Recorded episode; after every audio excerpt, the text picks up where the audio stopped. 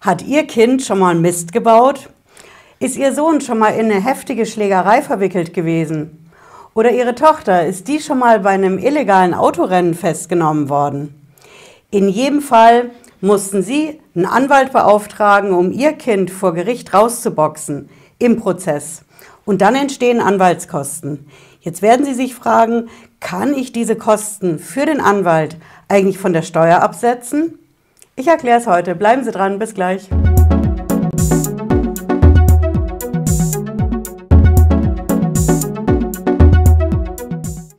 Ich bin Patricia Lederer, ich bin Rechtsanwältin in der Frankfurter Steuerrechtskanzlei Lederer Law.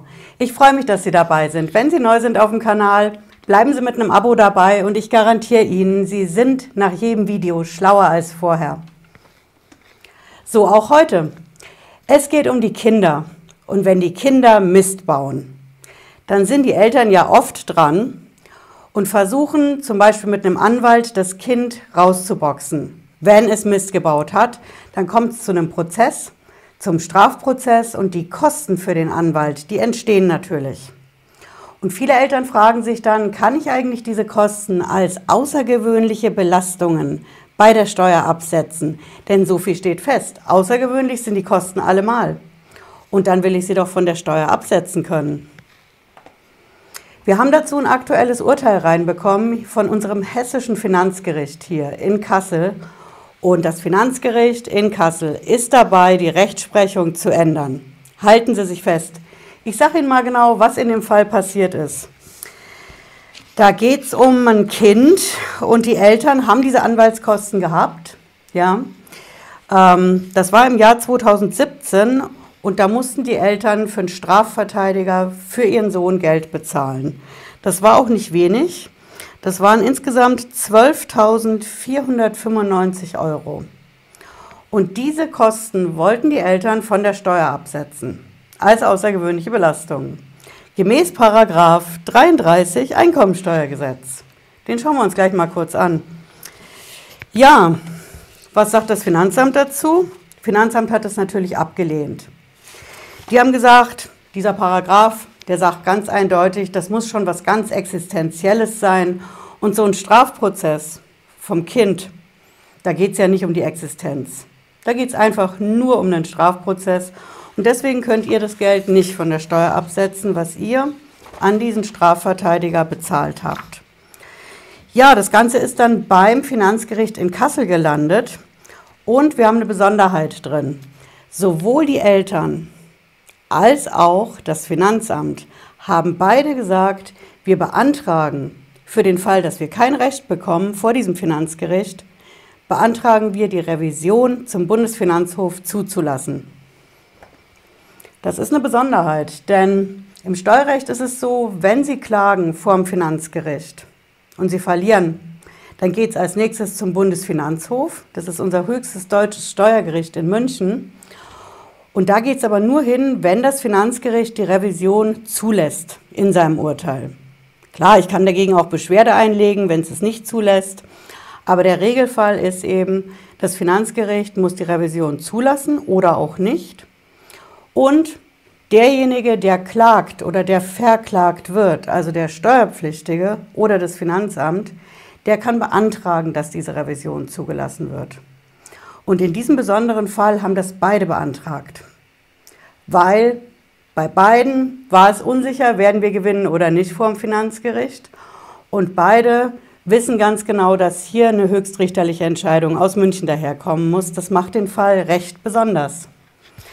Ja, was hat das Finanzgericht gemacht? Das äh, Finanzgericht in Kassel, das hat gesagt, die Klage ist unbegründet.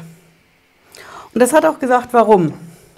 Ja, die haben gesagt, okay, entscheidend ist dieser Paragraph 33 im Einkommensteuergesetz. Ja, da drin ist geregelt, was mit so Prozesskosten passiert. Und ich zeige Ihnen das Teil auch mal, damit ich hier nicht von irgendeinem Paragraphen rede. Ne? Hier, der 33 ESTG ist das. Sie wissen, Steuerrecht liebt Abkürzungen, also Einkommensteuergesetz ist unser ESTG. Und hier ist unsere Quelle, Gesetze im Internet.de würde ich immer nehmen. Die Quelle kostet nichts und wird auch vom Bundesjustizministerium empfohlen und freigegeben. Jo, das hier ist unser Paragraph. Und hier sehen Sie schon die Überschrift, das ist unsere Baustelle. Paragraph 33, außergewöhnliche Belastungen. Ja, das Ding ist relativ kurz für Steuerverhältnisse. Also im Steuerrecht haben wir da auch schon längeres. Wir müssen trotzdem ein bisschen suchen, wo das steht. Sie finden hier schon mal den zweiten Absatz und da steht es im vierten Satz. Hier oben ist diese kleine 4. Das steht für den vierten Satz. Und da haben Sie das. Hier heißt in der schönsten Steuersprache Aufwendungen für die Führung eines Rechtsstreits in Klammern Prozesskosten sind vom Abzug ausgeschlossen, es sei denn, es handelt sich um Aufwendungen, ohne die der Steuerpflichtige Gefahr liefe, seine Existenzgrundlage zu verlieren und seine lebensnotwendigen Bedürfnisse in dem üblichen Rahmen nicht mehr befriedigen zu können. Das bedeutet im Endeffekt, ich kann diese Prozesskosten nur dann von der Steuer absetzen als außergewöhnliche Belastungen, wenn es dabei bei diesem Prozess um meine Existenz geht. Das ist einfach das entscheidende Kriterium. Und laut Finanzgericht war das hier einfach nicht der Fall. Ja? Die begründen das auch ganz genau und sagen, okay, dieser Sohn, der hatte ein Strafverfahren am Hals und das hat es in sich gehabt. In dem Strafverfahren, da ging es nicht um irgendwas, sondern wir haben hier einen erschwerten Fall von Widerstand gegen Vollstreckungsbeamte, tateinheitlich also gleichzeitig mit versuchter gefährlicher Körperverletzung, tateinheitlich schon wieder, mit vorsätzlicher Trunkenheit im Verkehr sowie des unerlaubten Entfernens vom Unfallort. Das hat's in sich. Also das ist nicht nur eine Straftat, sondern da ist ordentlich was zusammengekommen. Und der Sohn ist dafür auch verurteilt worden. Weil er minderjährig ist, gab es nur eine Verwarnung mit Auflagen aber er ist verurteilt worden und nicht freigesprochen worden. Und das ist für das Finanzgericht das Argument zu sagen, wenn es keinen Freispruch gibt bei einem Strafverfahren, im Strafprozess, dass also die Anklage haltlos wäre, sondern wenn das Kind verurteilt worden ist, dann kann man die Kosten auch nicht von der Steuer absetzen. Aber das ist nicht der einzige, die einzige Begründung, die das Finanzgericht liefert, sondern die sagen zusätzlich, wenn der Sohn also, ne, das Kind, das absetzen wollen würde, würde es ja auch nicht gehen. Weil das einfach Straftatbestände sind, selbst verschuldet. Es geht nicht um die Existenz. Also kann es schon der Sohn nicht absetzen von der Steuer, wenn er den Anwalt bezahlt hätte. Und deswegen können es die Eltern erst recht nicht von der Steuer absetzen. So sagt das Finanzgericht.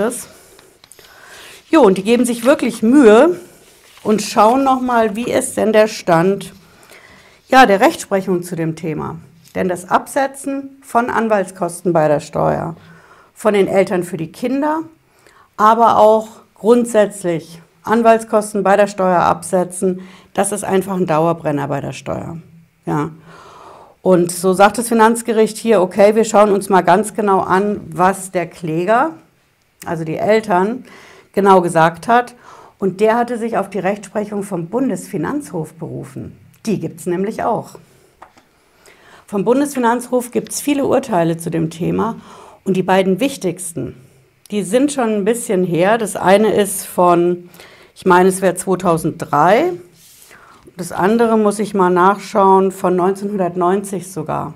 Sind also wirklich älter. Aber der Bundesfinanzhof, der hat gesagt, bei Kindern mit den Anwaltskosten ist das schon was anderes, weil das Kind ja in der Entwicklung noch nicht fertig ist. Also müssen die Eltern dafür sorgen, dass es erstmal sich fertig entwickeln kann und dann kann es immer noch Mist bauen. Ja, in der Steuersprache heißt es hier, Aufwendungen der Eltern für die Strafverteidigung ihres volljährigen Kindes sind als außergewöhnliche Belastung nur dann steuermindernd zu berücksichtigen, wenn es sich um ein innerlich noch nicht gefestigtes, erst heranwachsendes Kind handelt, dessen Verfehlung strafrechtlich noch nach dem Jugendstrafrecht geahndet werden konnte.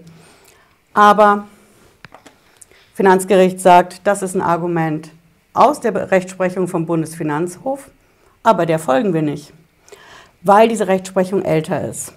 Ja, 1990 ist eine Ewigkeit her, 2003 ist auch eine halbe Ewigkeit her und dieses Gesetz ist zwischendrin geändert worden. Dieser Paragraph 33, den ich Ihnen gezeigt habe. Ja. ja, und das ist der Grund, weswegen das Finanzgericht gesagt hat, okay, wir lassen die Revision zu. Finanzgericht macht das ja normalerweise nicht so gerne. Hm? Die machen gerne ein Urteil und wenn man dann in die Revision gehen will, muss man sich schon beschweren, dass das Finanzgericht die nicht zulässt, damit eben dieses Urteil vom Finanzgericht auch endgültig bleibt. Aber in dem Fall hat das Finanzgericht es so formuliert, die haben gesagt, da vorliegend nicht ersichtlich ist, dass die Kläger durch die Zahlung der Strafverteidigerkosten für ihren Sohn Gefahr liefen, ihre Existenzgrundlage zu verlieren und ihre lebensnotwendigen Bedürfnisse in dem üblichen Rahmen nicht mehr befriedigen zu können, ist ein Abzug dieser Aufwendungen als außergewöhnliche Belastung nicht möglich, was auch vom Finanzamt zutreffend erkannt wurde. Aber Sie haben gesagt, das muss der Bundesfinanzhof im Endeffekt entscheiden.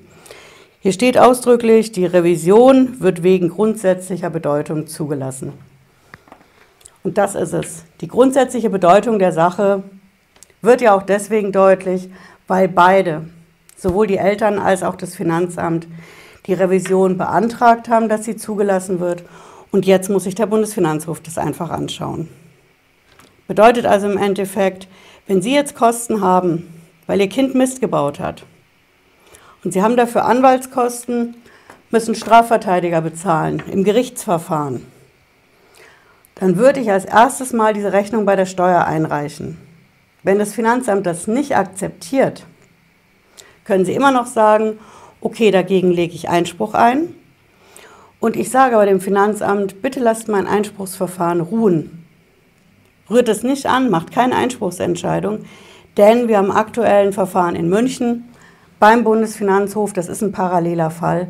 Und ich will, dass mein Verfahren so lange ruht oder ausgesetzt wird, bis wir hier einfach eine neue Entscheidung haben vom höchsten deutschen Steuergericht. Hm?